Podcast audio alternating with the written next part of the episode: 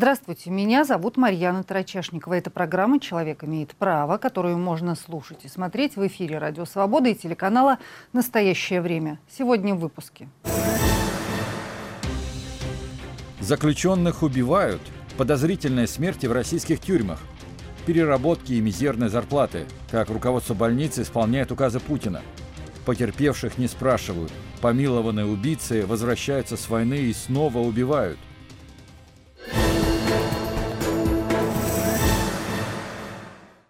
Подробнее об этом поговорим в течение ближайшего часа. Но прежде посмотрим, что еще в России на этой неделе обсуждают правозащитники, юристы и гражданские активисты.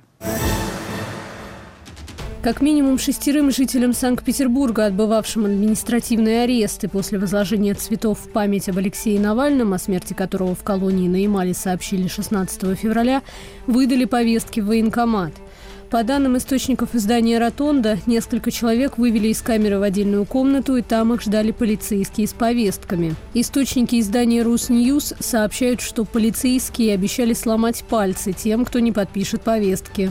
По данным проекта ОВД-Инфо, на акциях памяти Алексея Навального с 16 по 19 февраля 2024 года задержали около 400 человек в 39 городах России.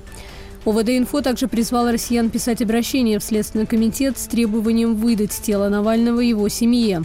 Отправлено уже более 80 тысяч обращений. На 4 марта суд в Салихарде назначил рассмотрение жалобы матери Алексея Навального Людмилы Навальной, которой тело сына не выдают.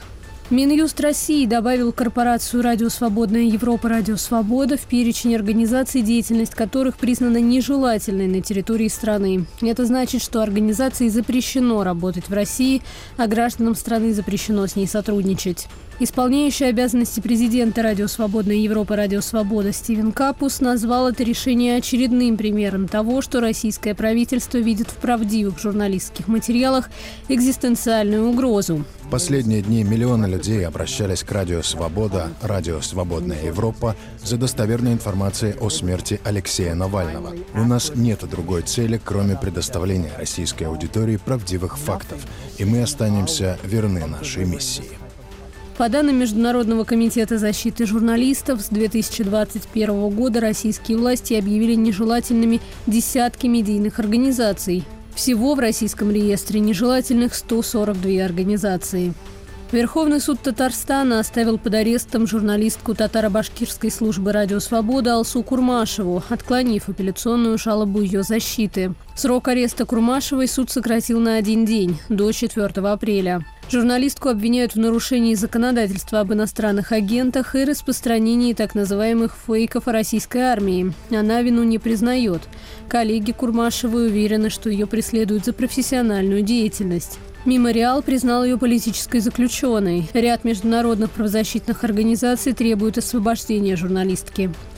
У Алсу Курмашевой два гражданства – России и США. До ареста она жила в Праге с мужем и детьми. В мае прошлого года она поехала в Казань по семейным обстоятельствам.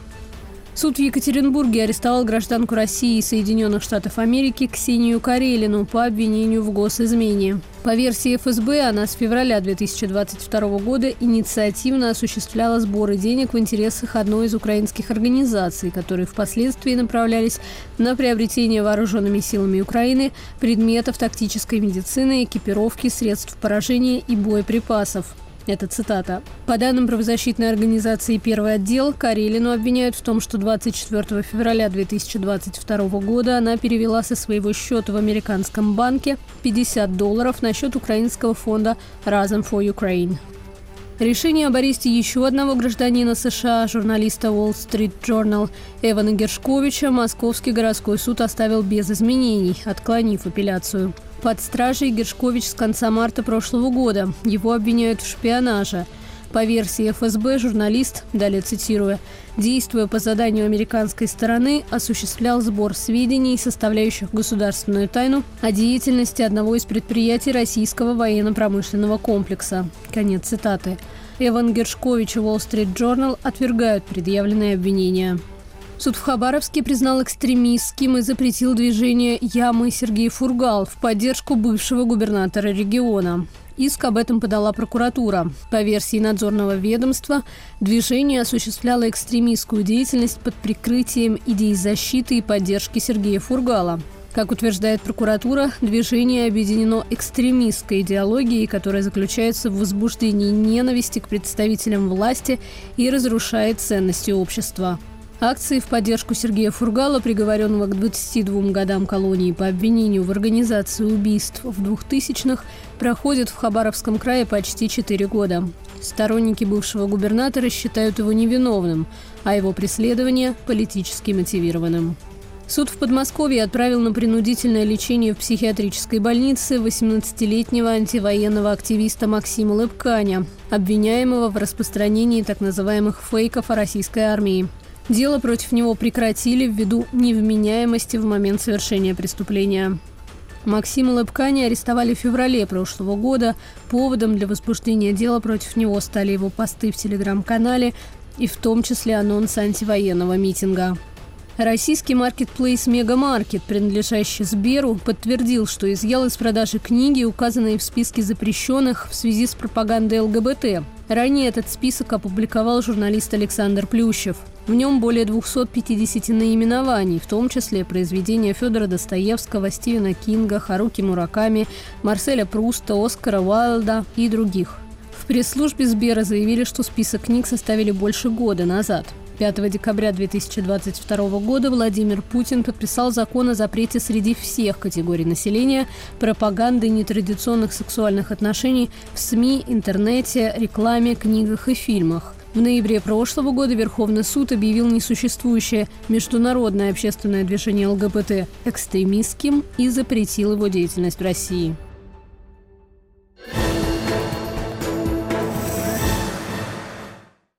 Известие о смерти Алексея Навального в исправительной колонии в очередной раз напомнило всем, насколько не защищены люди, оказавшиеся в России в местах лишения свободы. По данным Федеральной службы исполнения наказаний, каждый год в заключении в России умирает около двух с половиной тысяч человек. В первую очередь из-за проблем со здоровьем, а также из-за травм на производстве, самоубийств и, как указано в статистике, от других причин. Сколько людей намеренно доведены до смерти или скончались из-за невыносимых условий содержания, сказать трудно. Независимых наблюдательных комиссий в России не осталось, а система исполнения наказаний – одна из самых закрытых в стране для общественного контроля. Роман Перл вспомнил самые громкие смерти в заключении заключении и тех, кому грозит подобная опасность. До гибели Алексея Навального самым заметным подобным случаем в России была смерть аудитора Сергея Магнитского. В 2008 году он рассказал о схемах по незаконному возврату налогов, которые использовались российскими чиновниками, и вскоре был арестован. Спустя почти год Магнитский скончался в московском изоляторе «Матросская тишина». Администрация тюрьмы несколько раз меняла причину смерти, но в итоге указала на токсический шок и сердечную недостаточность на фоне острого панкреатита. В проведении повторного судмедобследования родственникам отказали. Адвокаты утверждали, что Магнитский скончался из-за неоказания медицинской помощи, а правозащитники и вовсе говорили о пытках и умышленной медицинской халатности – Гибель Сергея Магнитского стала причиной введения со стороны США самых масштабных на тот момент санкций против российских граждан. В 2015 году в заключении умер российский физик, доктор технических наук и профессор военмеха Евгений Афанасьев. За пять лет до этого его арестовали по обвинению в госизмене. Якобы Афанасьев с коллегами передали Китаю сведения о ракетном комплексе «Булава». За обвиняемых вступились более 70 российских ученых, но Афанасьева в итоге приговорили к 12,5 годам колонии строгого режима. Профессор скончался в Димитровграде от инфаркта миокарда. Еще более дикая история произошла с профессором Новосибирского государственного технического университета Дмитрием Колкером. Суд арестовал его летом 2022 также по обвинению в госизмене за разглашение гостайны при чтении лекций в Китае. Колкер во время ареста находился на четвертой стадии рака поджелудочной железы и спустя два дня скончался. Более двух недель родственники погибшего не могли получить его тело.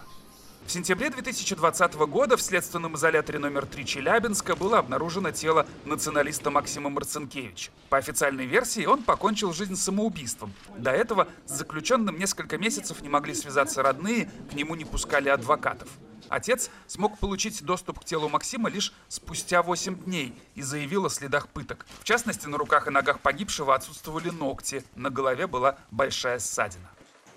21 ноября 2023 года в психиатрической лечебнице Нижегородской колонии нашли мертвым бывшего начальника Главного управления собственной безопасности Следственного комитета России Михаила Максименко. Официальная версия смерти – суицид. Максименко отбывал срок за взятку, не признавал вины и утверждал, что обнаружил коррупционный интерес со стороны сотрудников СК.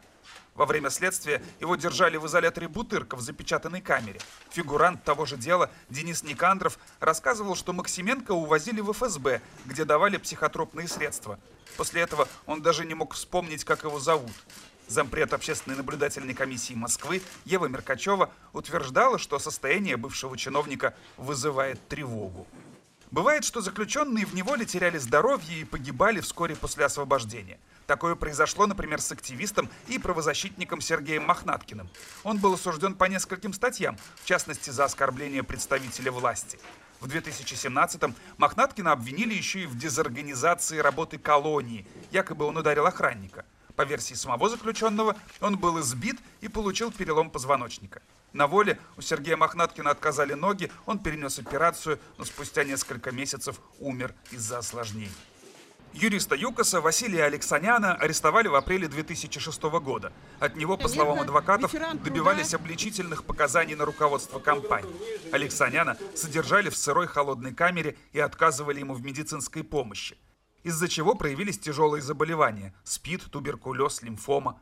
После освобождения в декабре 2008 он утверждал, что его пытались отравить в заключении – Осенью 2011 года Василий Алексанян скончался на 40 году жизни. В настоящее время в местах заключения находится немало людей, которым грозит потеря здоровья и даже жизни. Это политик Владимир Карамурза, который до ареста пережил два отравления. Большую часть времени он проводит в неподобающих условиях в штрафном изоляторе. Историк Юрий Дмитриев, которого также отправляют в ШИЗО даже за минимальные нарушения правил – Муниципальный депутат Алексей Горинов, осужденный за антивоенные высказывания, он испытывает проблемы с легкими и нуждается в лечении. Больной раком Игорь Барышников, которого отправили на семь с половиной лет в колонию за посты в соцсетях. Как заявила адвокат Барышникова Екатерина Селизарова, эта система рассчитана на причинение бесконечных, нескончаемых страданий.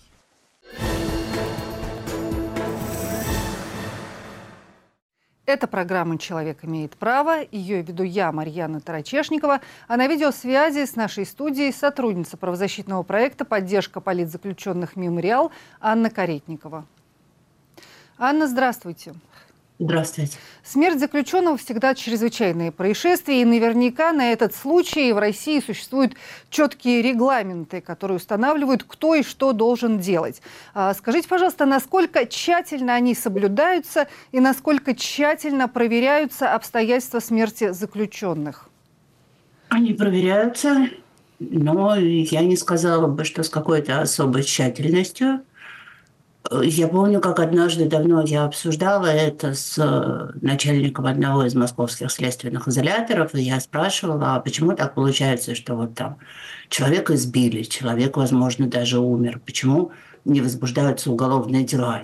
Даже если избили человека. Вот на меня, если кто-нибудь нападет на улице, то, ну, скорее всего, да, приедет полиция, скорее всего, она проведет какие-то действия, опросит меня, посмотрит камеры, посмотрит свидетелей – и начальников этого СИЗО сказал, ну это потому что никому не нужно.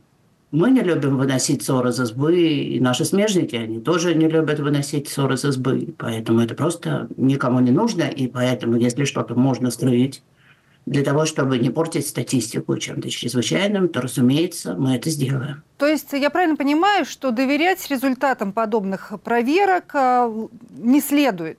На моей памяти было некоторое количество суицидов, которые, на мой взгляд, были убийствами. Я не присутствовала при проведении доследственных проверок и при следствии, но, на мой взгляд, и на взгляд некоторых других сотрудников или врачей, с которыми мы это обсуждали, это не было суицидами, потому что не могло ими быть. С вашей точки зрения, сложно ли доказать прямую или косвенную вину сотрудников колонии или следственного изолятора в смерти заключенного? Если хочется доказать, то можно доказать. Если не хочется доказывать, да, если это какая-то была установка, там, не обращать внимания, например то тогда и не будут доказывать. При этом стрелочника можно найти всегда. Да? Это может быть младший инспектор, который должен каждые 20 минут, или я не помню сколько, смотреть в глазок, и всегда его можно обвинить в том, что он не досмотрел. Можно свалить что-то на неугодного врача, сказав, что он там как-то плохо оказал, наверное, медицинскую помощь. Но в общем и целом все это обычно остается внутри системы. Можно привести жертву, можно но только если нужно. Кстати, о медицинской помощи. С вашей точки зрения, тюремные службы э, в России вообще заинтересованы в поддержании здоровья заключенных? Ну, например, в том, чтобы они не умирали под их присмотром, там, под присмотром государства от каких-то болезней, например. Из-за того, что рак из третьей стадии перешел в четвертую, или из-за того, что случился инсульт, который не лечили, ну или еще по каким-то причинам. После дела Магнитского Сергея Магнитского, который э, скончался в одном из московских следственных изоляторов, очень много говорили о том, что нужно что-то сделать э, с тюремными врачами, чтобы они были заинтересованы э, в сохранении жизни значит, подследственных и осужденных. А что теперь? Ну и пытались сделать, и пытались сделать, и была проведена вот эта половинчатая реформа, по которой врачи СИЗО кстати, в правилах внутреннего распорядка остался термин «врач СИЗО». Он неправильный, потому что врач теперь находится в подчинении МСЧ. Это медико-санитарной части э, большой, вот эти вот, которые там сколько-то у нас в Москве было МСЧ, 77, они номерные обычно по региону. Они подчиняются напрямую у СОПСИН, то есть, а дальше непосредственно директору. Но только это совершенно ничего не изменило. Была проведена другая работа, были изысканы средства, и гражданские врачи, поскольку врачей в погонах не хватало, врачи гражданские, пришедшие в систему, стали получать э, очень большие доплаты. Очень большие доплаты. А, а то, что касается, заинтересованы они в том, чтобы лечить больных или нет, я опять на это отвечу так. Они заинтересованы в том, чтобы не испортить статистику статистика не должна ухудшиться по сравнению с аналогичным периодом прошлого года. Поэтому можно, как вы сказали, до третьей стадии рака человека держать, не вывозить, не отпускать, потому что возможности для этого тоже ограничены.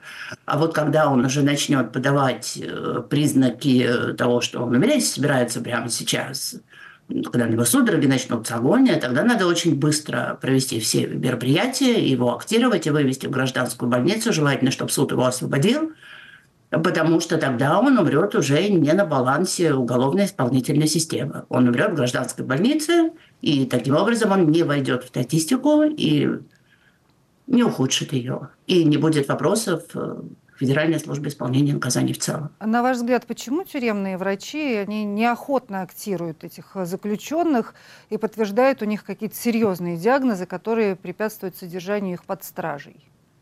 Ну, потому что за это, как выяснилось, тюремных врачей можно посадить, как произошло, например, с Александром Кравченко, начальником больницы Матросской тишины, которого осудили недавно, я не помню, кажется, на 7 лет за то, что он актировал четырех не он актировал, он подал их к актировке, потому что это решает не сам врач, который работает в СИЗО. Он всего лишь направляет в гражданскую больницу, которая проводит обследование. Но вот за то, что эти больные были туда отправлены, ему дали вот этот вот безумный, в общем-то, срок. Ни за что, потому что какой-то финансовый мотив там не доказали. Там были две идиотских причины, если что названы идиотских, я прошу прощения, но, в общем, это и моя позиция как правозащитника, и его коллег, кстати. Одна из причин была, что он хотел таким образом э, побороть э, перелимит в больнице, то есть сделать так, чтобы у всех больных были свои кровати – ну, что абсурд, потому что четыре человека не решают проблему, когда у нас больше тысячи человек до сих пор находятся без кровати в Москве. А вторая причина, что он еще более забавная, что он хотел повысить свой авторитет в глазах криминального мира. Зачем это нужно начальнику больницы, объяснить не смог никто, и это говорили свидетели, это говорили компетентные люди суду. Зачем это было нужно? Потому что, ну, к сожалению, потому что суд и следствие работают в связке с нашими, с тюремными, прошу прощения, по старой памяти говорю, ОСБ, ФСБ, и если человек уже туда попал, то за что-то его надо осудить. Не зря столько людей старалось. Правильно я понимаю, что э, это также используют как способ давления на особенно строптивых э, заключенных, Э, там, обвиняемых, подозреваемых или даже уже осужденных, когда не допускают их до надлежащей медицинской помощи. Когда говорят им, как это было, например, э, в деле ЮКОСа с Василием Алексаняном, что вот ты, ну, сдай нам Ходорковского с Лебедевым и всю остальную команду, помоги на них еще наговоришь что-нибудь, тогда мы тебя отправим лечиться и будешь делать все, что хочешь, а пока посиди. Или как вот, э, например, с тем же Сергеем Магнитским, о я уже э, говорила. Э, ну, тут сказали, ну, ты заткнись уже, э, перестань жаловаться, и, и выйдешь ты, и все будет в порядке. Но вот он продолжал. То есть вот эта схема работает до сих пор четко. На фоне вообще слабой медицины в местах лишения свободы, на фоне недостатка лекарств, затрудненности вывозов на медицинские обследования, в то же время, конечно же, разумеется, и это тоже может быть использовано при манипуляции. Как, в общем-то, и что угодно в местах лишения свободы, где человек находится в достаточно бесправном состоянии. Когда он находится во власти сотрудников, то, разумеется, любой сотрудник может этим злоупотребить. И медицина здесь далеко не исключение. Ну, Хорошо, а у вас есть еще какое-то, ну вот кроме как э, вот такого рода злоупотребления, какое-то рациональное объяснение тому, для чего, например, держать э, человека, ракового больного того же, э, в следственном изоляторе во время следствия до тех пор, пока его состояние не ухудшится настолько, что уже будет невозможно что-то делать, что это уже будет необратимая история, и уже невозможно будет ничего вылечить, только один паллиатив. К сожалению, это происходит не только с теми больными, не с теми арестантами, на которых давят. Рациональное я здесь объяснила, что Система боится их актировать, врачи боятся их актировать, потому что за это, если пациент не умрет э, достаточно быстро, будучи актирован, э, ответственность будет лежать на врачей. То есть хорошая статистика – это та статистика, при которой там они все где-нибудь через 2, 3, 4 полгода умерли. Вот mm. в течение такого периода. Тогда вопросов, скорее всего, не будет. А судьи-то как а, вообще к этому относятся? Потому что на моей памяти несколько историй, когда людей буквально заносили на носилках в зал суда, где их продолжали дела рассматривать, и они лежали там буквально как овощи, часто ничего не соображали. Были истории, когда судьи приходили, а, значит, в следственные изоляторы, потому что человек не мог там двигаться, совершенно был обездвижен. И было совершенно понятно, что даже когда сейчас вынесут приговор, его не отправят в колонию отбывать наказание, даже если его приговорят к какому-то сроку реальному, потому что это там, заболевание входит в тот перечень, который несовместим с содержанием под стражей. Но почему это не прекращает? Вы объяснили медики. Почему суды это не прекращают? Потому что судам все равно, потому что судьи не были в следственных изоляторах, они не видели камер. Но действительно были совершенно вопиющие ситуации. Вот еще когда я была в ОНК, был такой больной, по-моему, Владимир Топихин его звали. Его дело действительно слушалось в матросской тишине, и туда приехал судья, его принесли на носилках, потому что он был неподвижный, а мы туда пришли, я, Зоя Светова, еще там кто-то из общественной наблюдательной комиссии, сказали, а можно мы будем публикой? Потому что вот нам очень хочется посмотреть процессы, раз уж у нас есть право посещения следственных изоляторов, то мы хотели побывать и в процессе в таком удивительном. Вот, и мы там присутствовали, ему надо было там менять памперсы в процессе, потому что он был, ну, он не мог сам себя обслуживать, он лежал на носилках. Судья делала перерыв, я это все меняла, и после этого мы продолжали процесс. По-моему, его актировали уже из колонии. А в колониях достаточно часто больные, которых отказались актировать здесь, они получают, ну вот такие тяжелые, по-настоящему тяжелые больные, они получают возможность иногда, иногда выйти на свободу. А добиться актировки из колонии так же сложно, как а, актировки из следственного изолятора. Я спрашиваю в связи с делом а, Владимира Карамурзы, э, чье заболевание, о чем э, говорили, оно, собственно, не оставляет возможности законно содержать его под стражей, ну, в колонии, например. Но, тем не менее, он там находится, и близкие, конечно, очень переживают за его здоровье сейчас. К перечням очень много вопросов, мы часто их поднимали, и в УНК, и когда я в СИН уже работала.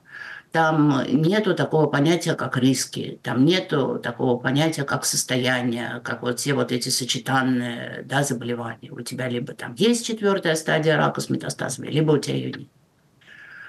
Вот. Ну, а в случае Владимира Карамурзы, я полагаю, что тут, разумеется, есть еще и политическая воля государства. Я думаю, что это не просто такая вот ситуация ситуация, которая будет решать врач на месте или врач гражданской больницы. К сожалению, для особо подконтрольных это все, я думаю, координируется из одного центра.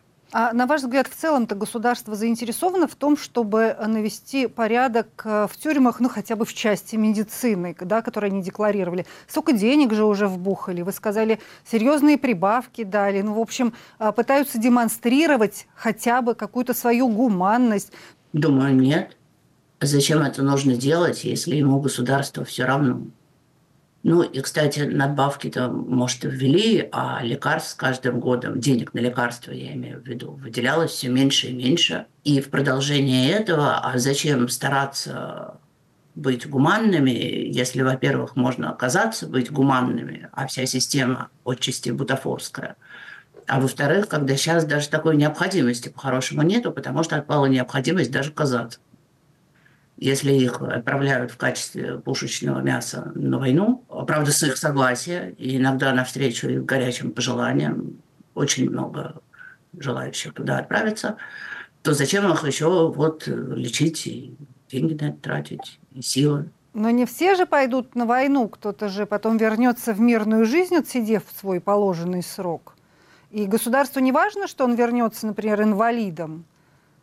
Я думаю, совершенно не важно государство, это я не знаю, что такое. Вот есть федеральная система, да, есть уголовно-исполнительная система. И интересно, что там у нее внутри происходит, и чтобы ничего на поверхность не просочилось, и чтобы никто их особо не наругал. По крайней мере, по крайней мере раньше да, было так. Вот. А что там будет в государстве, так это уже смежники. Это другая совершенно служба, куда вернуться, там пусть и разбираются. У нас же очень четко в государственных всех службах распределена ответственность. И отчетность, и статистика у каждого своя. Спасибо большое. Анна Каретникова, сотрудница правозащитного проекта «Поддержка политзаключенных Мемориал», была на связи с программой «Человек имеет право». Спасибо, Анна. Майским указом Владимира Путина, обещавшим повышение зарплат бюджетникам в разы, почти 12 лет. Все это время, чтобы выполнить распоряжение президента, многие медучреждения, например, сокращают персонал, а на оставшихся медиков взваливают двойную и тройную нагрузку за те же деньги и лишают их сверхурочных. Так, например, произошло в Белорецкой больнице Башкортостана. Фельдшеры с конца 2021 года добивались выплат за сверхурочную работу. Суд встал на их сторону, а работодатель в ответ лишил их дополнительных смен, назвав это воспитательной работой, рассказывает Иван Воронин. Вынуждены были обратиться в суд за восстановлением своих трудовых прав. Вместо стопроцентной доплаты за работу ночью фельдшеры Белорецкой больницы получали надбавку в 20%, как за совместительство, а не сверхурочную работу. На судебные споры с работодателем ушло больше двух лет, но в итоге суд встал на сторону медработников. Работодатель нанес ответный удар, оставил всех судившихся сотрудников на одной ставке, без дополнительных смен. То, что говорит мне старший фельдшер по поводу того, что это воспитательные цели – меня это не устраивает. Я хочу работать. И это при существенном кадровом дефиците в республике. Так, в 2023 году из-за повышенной нагрузки скорая помощь не успела приехать к пациенту, умирающему на морозе. На сокращение выплат медучреждениям приходится идти из экономии для выполнения майских указов Владимира Путина. Предполагалось, что заработок врачей повысится до 200% от средней зарплаты по региону, а зарплаты младшего и среднего медперсонала сравняются со средней зарплатой по субъекту. В последний очередной раз Путин поручил правительству выполнить указы в октябре прошлого года с дедлайном до конца года. На прошлой неделе Путин анонсировал новые дополнительные выплаты.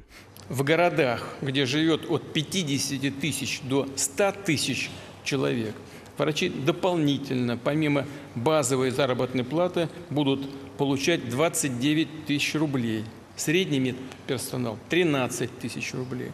А в населенных пунктах, где живет менее 50 тысяч человек, такие специальные выплаты будут существенно выше, а именно 50 тысяч рублей ежемесячно в дополнение к заработной плате будут получать врачи и 30 тысяч рублей медицинские работники среднего звена. Пока же медработники записывают видеообращения к властям и персонально Путину и объявляют итальянские забастовки, то есть переходят на формат работы строго по трудовому законодательству без переработок, как это сделали в январе фельдшеры станции скорой помощи в Кушве, Свердловской области. Они рассказали, что бригады скорой помощи выезжают недоукомплектованными, не хватает людей, а зарплата от 20 до 28 тысяч рублей явно не соответствует майским указам, средняя по региону более 63 тысяч.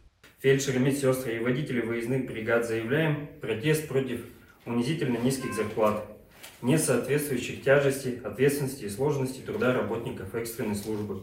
Мы не можем спокойно наблюдать, как страдает качество оказания экстренной и неотложной медицинской помощи населению. Из-за усталости выездного персонала, работающего с перегрузками, растет риск врачебных ошибок.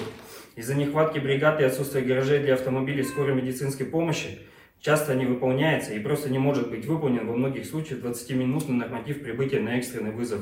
Пока, по словам авторов этого обращения, руководство больницы так и не выполнило просьбы, а их работу стали гораздо чаще проверять, пишет издание 66.ru.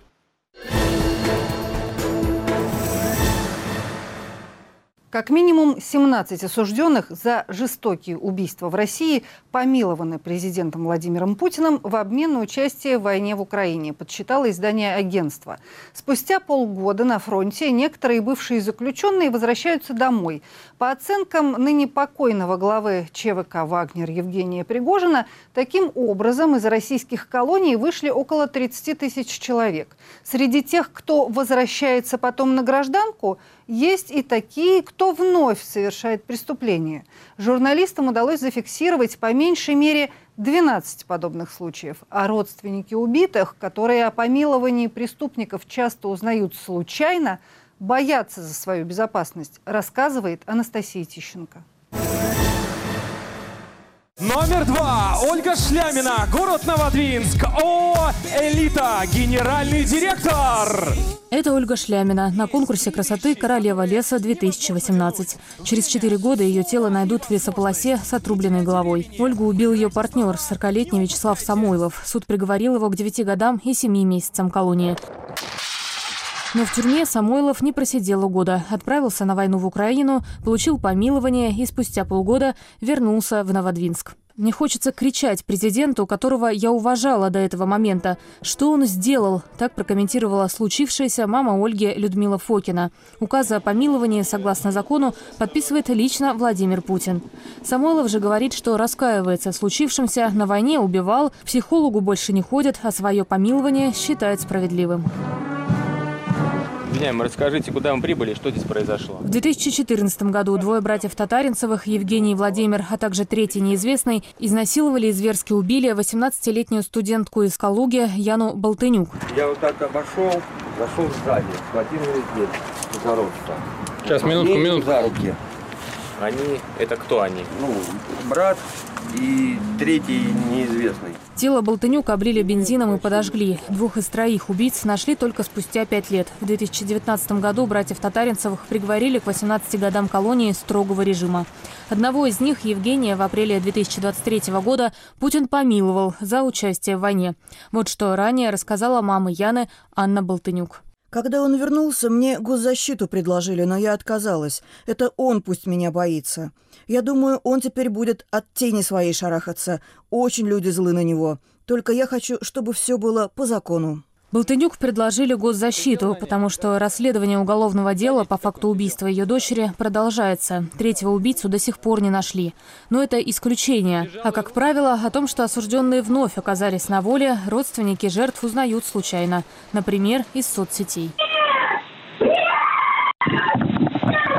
Оператор 112. Девушка вот слышит, как она орет там за дверью. Я что должна сделать-то? Так родители Веры Пехтелева из Кемерово случайно узнали, что убийца их дочери Владислав Канюс, осужденный на 17 лет лишения свободы, помилован и, вероятно, уже вернулся с фронта. Родственники не только возмущены помилованием убийц, но и переживают за в том числе свою безопасность. Так Цирин Дорже Циринджапов, осужденный на 14 лет за убийство и расчленение тела молодой девушки в Чите, вышел на свободу спустя 4 года.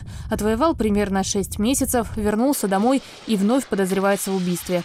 Известно уже больше 10 подобных случаев. Однако, как говорят правозащитники, теперь заключенных вербуют на фронт в том числе Министерство обороны, а не частные военные компании. Помилование им больше не предлагают. Лишь условное освобождение. Служить при этом отправляют до конца войны.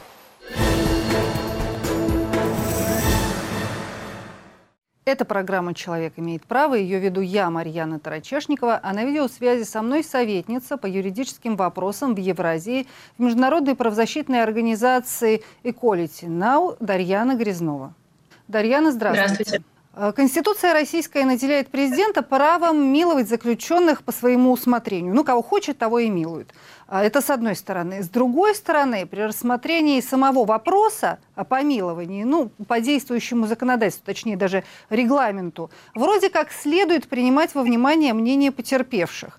Но вот у меня такое складывается впечатление, что никто из уполномоченных должностных лиц не спрашивал мнения Э, потерпевших, когда секретно миловали вот этих вот осужденных, чтобы отправить их на войну. Почему это происходило? Это большая проблема. Указ президента о комиссиях о по помилованию действительно предусматривает, что э, мнения потерпевших э, должны приниматься во внимание, но вместе с тем это э, право, а не обязанность. Э, помилование — это э, дискреционное полномочие президента. И Верховный суд э, даже говорил, что процедура помилования она осуществляется за пределами правосудия и является актом милосердия по отношению к осужденному. Это была серия э, решений Верховного суда и Конституционного суда э, после того, когда смертную казнь осужденным заменяли на пожизненное решение свободы. Угу. Да, но здесь э, заключенных милуют так, что их отпускают на волю. Может быть, российские власти не рассчитывали, что они в принципе когда-нибудь вернутся в мирную жизнь, останутся навсегда где-то там в э, Украине, но тем не менее они возвращаются. А потерпевшие, насколько я понимаю, по российским же законам имеют право получать полную информацию о перемещениях вот этих осужденных, да, от э, момента его прибытия в какую-то колонию до времени освобождения э, из этой колонии, ну, например, после помилования. Вот. Но, насколько я понимаю, никто не извещал никого из э, потерпевших о том, что помиловали такого-то осужденного по их делу. Действительно, то, что происходит сейчас, это парадоксальная, ужасная ситуация, когда осуществляется помилование не тех, скажем, кто достоин, да, огромного количества людей, осужденных за э, тяжкие, особо тяжкие преступления, в том числе, например, связанные там, с гендерным насилием. И одно из самых громких, наверное, дел — это помилование э, Канюса, который убил свою э, девушку с особой э, жестокостью. Э, его судили на 17 лет, если не ошибаюсь, и не отбыв э, не пробыв в колонии и полугода, он а, был отправлен а, в зону боевых действий. То есть э, нигде не, то есть, как я уже сказала, помилование это дискреционное полномочия президента, и а, по логике, вообще по задумке, да, помилование это осуществляется в исключительных случаях в отношении только достойных, скажем так, лиц в, том же указе о комиссиях по помилованию указано, что, например, рассматриваются вопросы мнений потерпевших, загладил ли, например, осужденный причиненный вред, поступали ли какие-то просьбы о помиловании от э, других лиц, э, родственников, э, каких-то организаций общественных э, и так далее. То есть подразумевается, хотя это прямо нигде не сказано, что э, помилованию подлежат люди, которые действительно во время отбытия наказания э, исправились, раскаялись, загладили вред и могут вернуться к э, жизни. Но то, что происходит сейчас, мы видим э, десятками, сотнями, тысячами помиловали тех, кто осужден за а, тяжкие преступления, особо тяжкие преступления в том числе. Я не знаю, на что, на что, на что надеялись, вернутся они, не вернутся, но, как мы видим, эти люди возвращаются, и не просто а, потенциальную какую-то опасность представляют, но представляют и реальную опасность. И вы говорили, что обнаружили Э, журналисты установили 12 фактов, но если посмотреть по публикациям СМИ, особенно в региональных, то э, чуть ли не каждый день мы видим информацию, что вернувшийся с своего помилованный убил, ограбил, задушил, э, еще что-то. Вот сегодня буквально я видела, э, видела такую новость. Э, по поводу того уведомления. Закон действительно потерпевшие должны э, уведомляться. Однако это не происходит автоматически. То есть э, уведомляться потерпевшие будут только в том случае, если они заявили определенные ходатайства до вынесения приговора. И, к сожалению, часто потерпевшие не говорят об этом праве. Поэтому они просто не заявляют это ходатайство и их не уведомляют. Однако э, Судя по всему, даже в тех случаях, когда потерпевшие заявляли такое ходатайство о том, чтобы быть уведомленными, их все равно не уведомляли, потому что помилование в массовом количестве осужденных, она не имеет ничего общего с а, уважением человеческого достоинства а, терпевших или их родственников. А вот эти э, помилованные, да, президентом, этими секретными указами, как их называют, они избав... в том числе избавляются от необходимости выплачивать какие-то компенсации семье человека, которому они причинили вред или которого вообще убили. Должны они продолжать это делать? Или ну, все помилованы, помилован. Помилование никак не освобождает э, бывших э, осужденных от э, возмещения материального ущерба и компенсации морального вреда, причиненного совершением преступления. Однако есть такая тонкость, что э, в конце э, прошлого года э, внесли поправки в закон об исполнительном производстве, и в соответствии с этими поправками исполнительное производство оно подлежит приостановлению в случае, если э, должник находится в зоне боевых э, действий.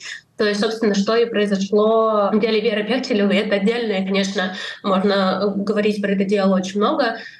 Сколько унижений да, пришлось испытать э, родственникам, когда они фактически э, через силу пытались э, выяснить местонахождение э, лица, которого э, убило э, их э, близкого человека. То есть претерпевшие и их родственники поставлены в такое положение, что если они проактивно сами не будут э, узнавать местонахождение осужденного, да, в каком статусе находится, э, что происходит с исполнительным производством, то в целом никто их права не защитит. И это, конечно, огромная трагедия с этими указами, указами о помиловании. То есть, во-первых, они секретные, да, то есть никто, никто не знает, э, помилован, не помилован, был тот или иной осужденный. То есть на индивидуальном уровне это э, препятствует э, и потерпевшим и родственникам э, получить право на возмещение. То есть, если мы говорим с точки зрения международных стандартов, да, то государство должно за каждое преступление провести э, эффективное, э, быстрое расследование, привлечь виновных к ответственности, назначить им адекватные наказания и э, предоставить потерпевшим компенсацию. То есть невозможно говорить о том, что, например, э, полгода в местах лишения свободы за убийство с особой жестокостью — это э, справедливое наказание. И тем более, как бы освобождение, то, то, то что там лицо не, не выплачивает компенсацию, это тоже не э, гарантия правосудия. А на уровне общества в целом такие секретные указы о помиловании, они подрывают доверие к системе правосудия в целом. Понятно, что в российских реалиях уже э, сложно говорить о доверии к системе правосудия, но... Но, может целом... быть, у кого-то еще есть э, какие-то надежды? Да. У тех, у кого они есть, да, оставь надежду всяк, э, сюда входящий. То есть э, доверие это подрывается очень сильно, поскольку никак не оцениваются обстоятельства конкретного э, преступления, конкретные личностные э, характеристики, особенности осужденного, справился, не справился, или он просто идет, подписывает согласие на участие в зоне боевых действий для того, чтобы как можно скорее вот вернуться на свободу. По итогам мы имеем осужденных, бывших осужденных, которые возвращаются, которые не раскаялись, которые никак не э, то, что не, не, не могут ресоциализироваться, а которые даже не хотят ресоциализироваться, мы видим новые новые преступления.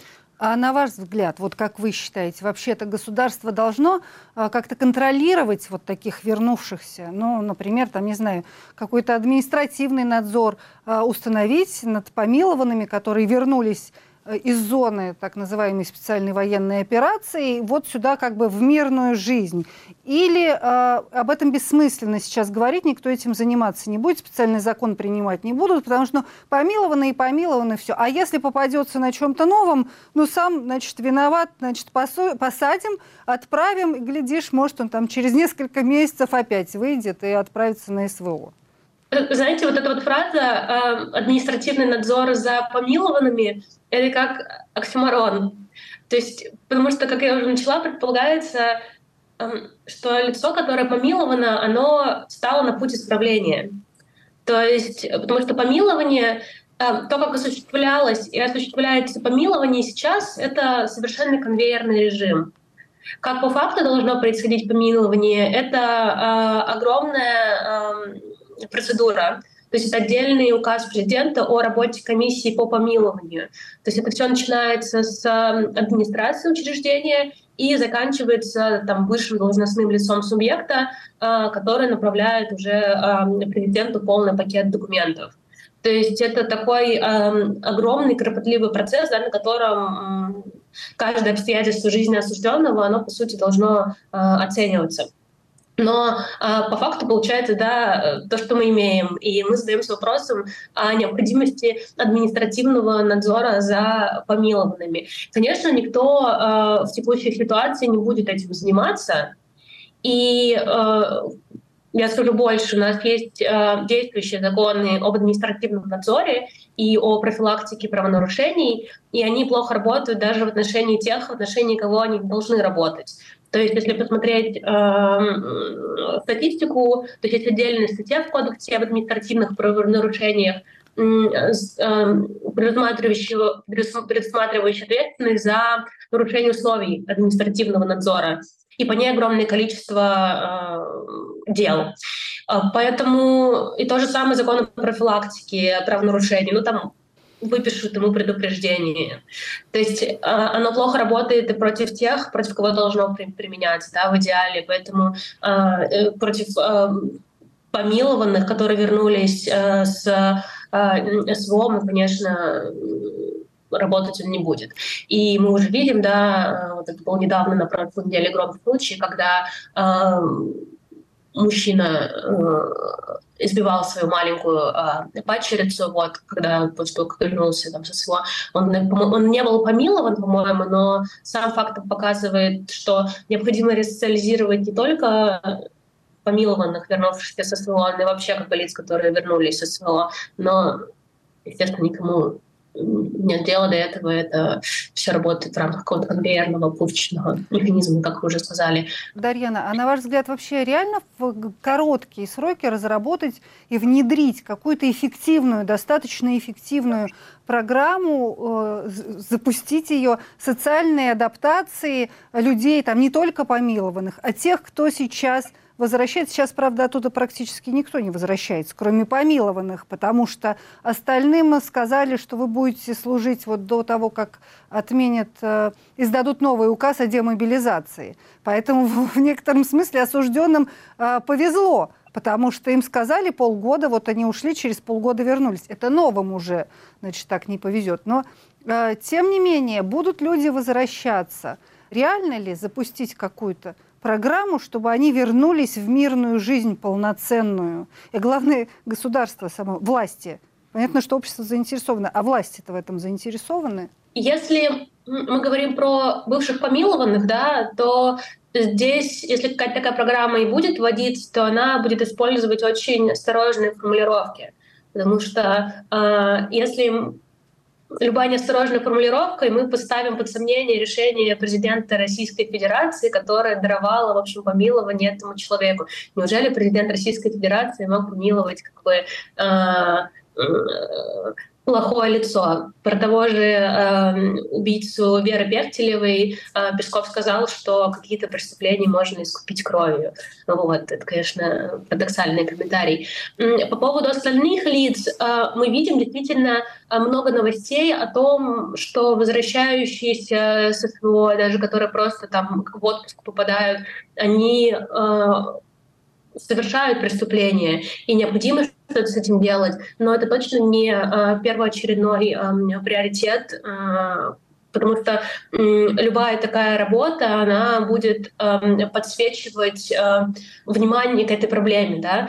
То есть действительно то, что происходит сейчас э, в Украине, это такая определенная точка преткновения даже э, в России, да, это еще дополнительные деньги из бюджета, да, дополнительное признание, что эти люди приходят, э, возвращаются искалеченными, что им нужна какая-то дополнительная поддержка.